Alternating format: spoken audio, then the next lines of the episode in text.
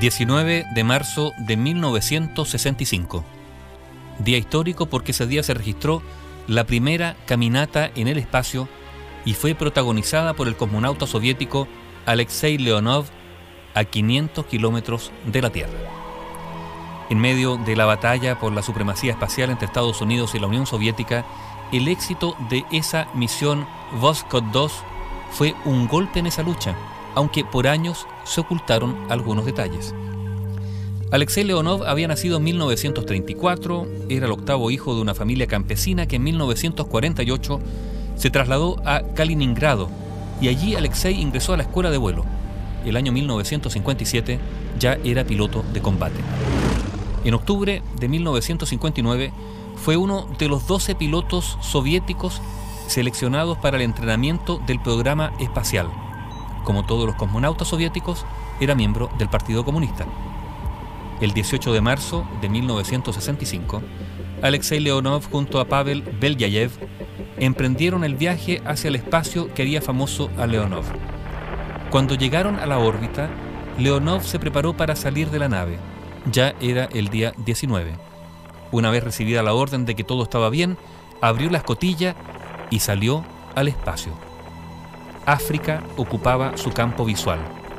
La imagen de la Tierra en todo su esplendor lo dejó maravillado. Me sentí como si fuera un grano de arena, le dijo Leonov a la BBC. Se alejó entre dos y tres metros de la nave, una operación que le pareció muy ardua, mientras se mantenía sujeto por un cable a la cabina. La operación duró unos 20 minutos en total, 10 de los cuales pasó fuera de la nave. Pero él mismo contó, muchos años después, que no todo funcionó como se esperaba.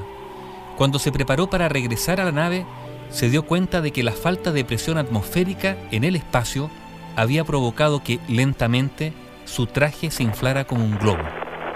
Mi traje estaba completamente deformado, se me habían salido las manos de los guantes, las botas se salieron de mis pies. Con mi traje en ese estado no podía entrar por la escotilla, recordó Leonov. Sin avisarle al centro de control en tierra, decidió expulsar aire de su traje a través de una válvula.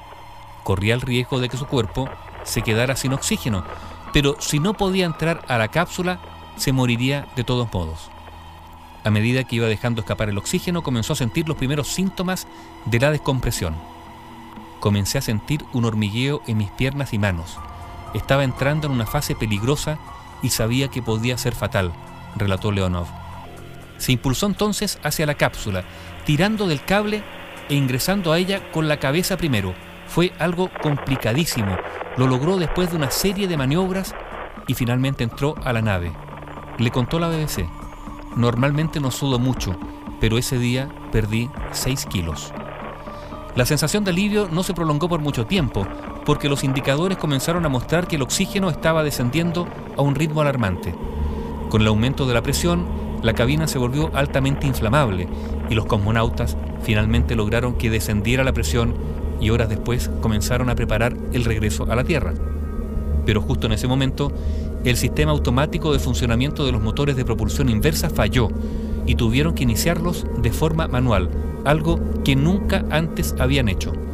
Afortunadamente la maniobra resultó, pero los cosmonautas no tenían ya el control de dónde aterrizarían. Y la cápsula aterrizó perdida en Siberia en medio de un bosque.